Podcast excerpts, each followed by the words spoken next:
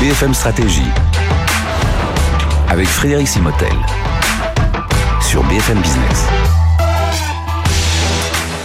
Voilà, nouveau cours BFM Stratégie, bienvenue, merci d'être avec nous. Alors les innovateurs d'aujourd'hui sont les leaders de demain, c'est ce que dit en tout cas cette étude depuis 15 ans en fait avec le, BCG, BCG notre partenaire pour ce cours BFM Stratégie. Et on va en parler de cette euh, innovation et comment passer euh, aux actes aujourd'hui avec euh, Michael.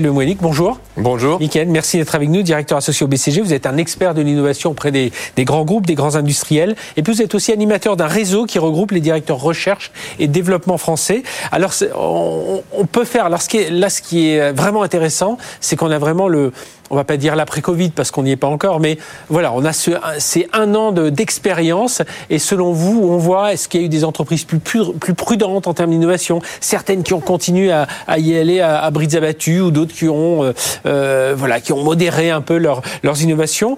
Est-ce qu'il y a une carte Est-ce que le Covid a rebattu les cartes là de ces dirigeants en termes de d'investissement, de recherche, d'innovation? Alors, le Covid a rebattu les cartes et surtout a permis à chacun de prendre le recul pour reconnaître que les tendances qui existaient depuis 10 ans sur la digitalisation, sur le fait que l'économie soit de plus en plus verte, sur l'autonomisation, sur euh, toutes ces nouvelles mobilités, en fait, que ça devienne non pas une tendance, une aspiration, mais une nouvelle réalité. Et sur laquelle l'innovation va se construire aujourd'hui. Mhm. Et donc la question, c'est est-ce que les entreprises sont déjà en train de, de bâtir sur cette nouvelle réalité ou pas? Ce qu'on fait dans, l'étude qu'on a lancée depuis 15 ans. C'est 1500, 1500 personnes. 1500 hein. personnes interrogées chaque année depuis 15 ans. Et donc on peut comparer. Et l'approche historique est quand même intéressante pour voir les tendances. Et ce qu'on observe, c'est que en 2018, en 2019, l'innovation était moins une priorité. Ça n'était mhm. plus euh, autant dans la top 3 priorités euh, des très grandes entreprises. Ça l'est revenu de manière très significative après le Covid malgré toutes les contraintes du Covid qui pourraient, euh, qui lancer sur d'autres pistes. Et aujourd'hui, on a 75% des entreprises, mais 88% en, en, France, qui disent que des grandes entreprises qui disent que l'innovation est une de leurs top 3 priorités. Parfois, on peut faire de l'innovation sans le, sans le voir, euh, c'est-à-dire on, on, change un mode de, de, de, commercialisation qui en quelque part est de l'innovation, mais on va moins percevoir ça comme innovation. Vous le voyez ça dans, dans les interviews? Alors on le voit et on voit à quel point en fait euh, euh, l'innovation est, tirée euh, par tout ce, qui a, tout ce qui a pu être lancé au cours de la période Covid. En fait, les entreprises ont testé énormément de choses par réaction. Alors d'abord testé en étant plus frugal, mais aussi testé en, essayant de sentir différemment le marché. Et, ce qu'on voit, c'est qu'aujourd'hui, les, les grandes entreprises ont à nouveau en priorité de faire de l'innovation, mais sont encore en train de se d'articuler le système d'innovation qui va être suffisamment performant à l'échelle. Et alors, quels sont les freins que vous avez identifiés? Parce qu'il en existe encore. Alors, on imagine, voilà, on fait beaucoup de POC, hein, comme l'on dit souvent, et puis le passage à l'échelle, c'est l'un des premiers freins, celui-là? Exactement. Donc, il y a 20% des entreprises qui déclarent être prêtes à passer à l'échelle sur l'innovation, ce qui est très peu hein, par rapport à leurs 80 ou 88% qui déclarent que c'est une de leurs priorités. Donc, ce passage à l'échelle, c'est un point clé. Un deuxième point clé, c'est de, de, de pouvoir utiliser effectivement la donnée. On a, on a mhm. beaucoup travaillé sur la donnée dans les dix dernières années. On voit euh, qu'aujourd'hui, c'est vraiment un frein euh, euh, qui reste pour l'innovation. Et puis, le partage au sein de l'entreprise. Il y a 31% des entreprises qui nous disent que le premier obstacle à l'innovation, c'est le partage, exactement, le partage entre les équipes commerciales, celles qui sont en contact du client tous les jours, celles qui sont en contact des marchés, avec le marketing aussi, marketing. avec la partie R&D, qui est la partie, euh, toutes les équipes techniques, les équipes qui essayent d'anticiper les nouveaux produits. En fait, il y a encore une déconnexion, et c'est ça le, premier frein qu'on observe. Et comment on peut les lever alors ces freins? Vous avez identifié, j'imagine, des bonnes pratiques chez certains, certains industriels ou certaines grandes entreprises? Exactement. Donc à, travers les clients du BCG, mais aussi à travers notre étude hein, de manière systématique, en se disant où est-ce que vous vous sentez prêt sur les différentes euh, les différents axes qui permettent euh, l'innovation? Euh, le premier, c'est sur la gestion du portefeuille. Le premier axe où il faut euh, continuer à avancer. En fait, les entreprises se posent beaucoup de questions. Elles se disent, mais moi, j'ai besoin d'être prête pour la nouvelle réalité, pour, avec des produits très en rupture, et en même temps, j'ai besoin d'animer les marchés sur toutes les phases. Enfin, on mhm. voit les confinements, déconfinements, euh, tout est différent par pays. Donc, il faut animer les marchés. Comment est-ce que j'articule ces deux, ces deux tendances?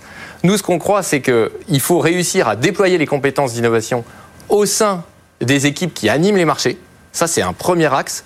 Et alors, on peut dire que c'est de la gestion de portefeuille, mais c'est de la gestion de portefeuille de manière très pragmatique, Ouais. en, en déployant la compétence elle-même. Et d'un autre côté, pour l'innovation de rupture, il faut se positionner en écosystème là où les standards de demain s'écrivent. C'est-à-dire que ce qu'on observe, c'est qu'il y a quand même une déconnexion entre les standards qu'on connaît en Europe, si je Mhm. schématise, les standards de la Silicon Valley, mais ça on en parlait depuis quelques Ouais. années, et puis les standards de la Chine Ouais. aujourd'hui. Et en fait, en Chine, on a des nouveaux standards euh, sur. euh, on, peut- on peut être, on peut être pour, on peut être contre. Mais sur les données biométriques, sur les données personnelles, elles sont disponibles à très grande échelle, hein, ce qui change quand même euh, le- la vie de- des entreprises de santé euh, là-bas, ou, ou même, ou même les paiements. Puisque aujourd'hui, nous, on paye encore avec notre carte bleue. Euh, là-bas, on paye soit avec le téléphone, soit, avec, euh, le, le- soit avec juste notre visage donc, ou, ou notre doigt. Donc c'est c'est quand même un autre standard.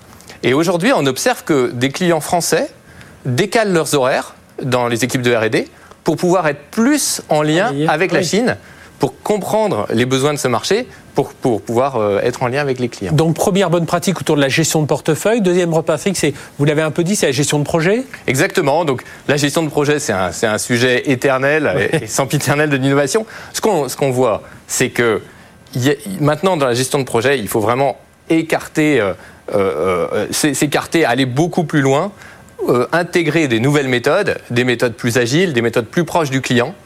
Et, et pour pouvoir être plus incrémental, euh, on, en fait, l'innovation, il y a énormément d'innovations qui se sont développées et qui pourraient être prêtes à être euh, mises sur le marché si on est, si on est prêt à les intégrer, euh, même dans des très grands produits complexes comme les voitures, et ben pour, pour une, une sortie dans deux ans. Ça change complètement la donne euh, versus un, un, projet tel qu'on le ferait en cinq ans, en six ans, et qui, et qui déploie. Donc, des méthodes le- agiles. Ouais, méthode agile, c'est ce que j'allais dire. C'est ça, des méthodes agiles euh, à l'échelle qui permettent de, de- de faire travailler toutes les compétences ensemble et d'être beaucoup plus incrémental dans, dans le processus de développement euh, pour pouvoir euh, innover. Mhm. Vous, vous aviez un exemple notamment avec le, le- c'était le, le chasseur Exactement. F-35 aux États-Unis. hein. Alors, en fait, les États-Unis, le ministère de la Défense américaine, qui a priori ne serait pas la- l'entreprise la, plus agile du On ne peut monde, pas l'imaginer comme ça. mais a, a lancé il, y a, il y a maintenant 25 ans le F-35, qui est l'avion polyvalent qui fait tout, mais le projet a duré 25 ans. Aujourd'hui, ils ont changé de- de- d'angle de, vue en se disant, mais finalement, ce projet qui a coûté des, des- des- des Milliards. centaines de milliards, enfin des milliers de milliards, euh, il pourrait être remplacé par des avions sans doute un peu moins polyvalents, mais qu'on peut tester plus rapidement. Et donc, ils développent des prototypes en deux ans, pas en 25 ans, en deux ans. Ils l'industrialisent en deux ans. Et donc, c'est complètement différent dans la manière d'approcher les choses. Ça nécessite d'être encore plus exigeant sur les compétences, sur le déploiement des compétences, sur le travail en commun, en collaboration, et d'être beaucoup plus centré sur la valeur. Puis d'être prêt à prendre davantage de risques aussi. hein. Ah, ça, c'est un, sûr. un- un élément important. Donc, euh, les bonnes pratiques donc pour lever ses freins à l'innovation, donc la gestion de portefeuille, gestion de projet. Et puis, vous, l'avez très rapidement dit en tout début, c'est on a davantage de data aujourd'hui. Donc, c'est une connaissance de la data et travailler encore mieux, de façon plus précise, plus, plus, plus fine avec cette data. Absolument. Donc, en fait, sur, le, sur la donnée, il faut rendre la donnée disponible, hein, ce qui était la promesse de la digitalisation, démocratiser la donnée, mais la rendre disponible euh, en temps réel, en connaissant les clients. Donc, comment est-ce que j'intègre les clients? Comment est-ce que j'articule toute la connaissance que j'ai accumulée dans mon entreprise avec la donnée client que je reçois en brut? Ça, c'est un travail qui concerne chacun d'entre nous dans les entreprises. Et, et au BCG, on a développé euh, avec notre filiale Gamma, qui, qui vise euh, à, piloter l'intelligence artificielle, à ouais. développer l'intelligence artificielle et à développer les, grandes, euh, euh, les grands modèles analytiques, euh, à développer euh, des, moyens de, capitaliser cette donnée, de la rendre disponible et analysable par chacune des équipes, et puis euh, de pouvoir décider plus rapidement et échouer plus rapidement s'il y a besoin, ou réussir et, et sortir le produit très rapidement. Alors, Michael Mollet, il y a aussi un, un autre point sur lequel votre étude euh, pointe le doigt, qu'on avait peut-être moins vu dans les, les précédentes éditions, c'est la, la diversité, c'est avoir des profils un peu différents. Et, et ça, c'est une vraie préoccupation aujourd'hui des, des patrons de R&D Ah, c'est une vraie préoccupation. Moi, euh, en, en rencontrant les, les, les patrons de R&D, ils me disent euh, finalement, euh, dans mon comité exécutif, il y a deux personnes qui s'occupent de la diversité qui sont particulièrement intéressées. Il y a, au-delà des RH évidemment, Mhm. il y a le patron, parce qu'il a besoin de pouvoir enrichir la réflexion autour de lui et dans l'entreprise, et le directeur de la R&D, parce qu'il a besoin de connaître euh, le, le monde sous différents angles pour les différents marchés. Il a besoin d'avoir plus d'expérience, plus d'expertise pour, ses, pour, ses, pour développer les bons produits. Et, et, et, moi, en fait, jusqu'à maintenant, sur la diversité, on a vu, on a vu beaucoup de choses dites, mais moi, j'avais peu vu d'analyses très poussées et très analytiques. Et coïncidence, euh, ça ne veut pas dire corrélation. Donc là, on a été un cran plus loin parce qu'on a eu la chance d'avoir des données et de pouvoir tester euh, des données un peu, un peu précises. On, on s'est intéressé à la diversité euh, des comités exécutifs, Oui. euh, donc en termes de genre, la parité euh, dans les comités exécutifs et la diversité ethnique dans les entreprises. Et on s'est dit, par rapport à, à nos entreprises les plus innovantes, qu'on arrive à identifier euh, chaque année à travers l'enquête de 1500 personnes, quelles sont les entreprises qui sont diverses? Est-ce que c'est lié à l'innovation ou pas? Et ce qu'on observe, c'est que les nouveaux entrants, sur les dix dernières années, les nouveaux entrants ont été, avant d'entrer, beaucoup plus divers que leurs pairs. Donc si on les compare, en fait, c'est comme si la diversité était un facteur euh, qui, qui, qui, était, qui catalysait le fait de pouvoir accélérer dans l'innovation et, d'être euh, finalement l'une des, des 50 euh, entreprises les plus reconnues sur Oui. l'innovation au niveau mondial. On, on le voit aux États-Unis. Hein. Ce sont deux, managers d'origine indienne hein, qui dirigent à la fois Google, à la fois Microsoft. Et je crois, que, Absolument. je crois qu'ils sont de deuxième génération à peine. Donc c'est vraiment, euh, euh, c'est vraiment la suite. Euh, très rapidement, Michael Monique, donc le défi de demain, c'est pouvoir à se euh, concilier donc l'innovation et la diversité. hein. Vous insistez vraiment sur ce point. Oui, euh, tout à fait. En fait, euh, en particulier en France, où on a besoin de continuer à élargir notre, notre panel de, d'innovateurs et d'ingénieurs. Euh, on a traditionnellement euh, euh, des, des filières toutes faites avec les, les grandes écoles. On a besoin de continuer à, à ouvrir les yeux, ouvrir les yeux sur les nouveaux standards. Je parlais de la Chine tout à l'heure. Ouvrir les yeux avec des nouvelles expériences et puis euh, des expériences consommateurs qu'on n'anticipe pas forcément. Eh bien, merci d'être venu nous parler de tout ça. Michael Le- Lemoylic, directeur associé au BCG. Donc, ce- cette étude hein, faite sur le- le- l'innovation, euh, les comités, comment les comités exécutifs perçoivent l'innovation, c'est la 15e édition et très riche d'enseignements. Enfin, celle-ci particulièrement avec la période que nous venons de traverser. Allez, on se retrouve très bientôt pour un nouveau cours BFM Stratégie. Merci. BFM Stratégie sur BFM Business.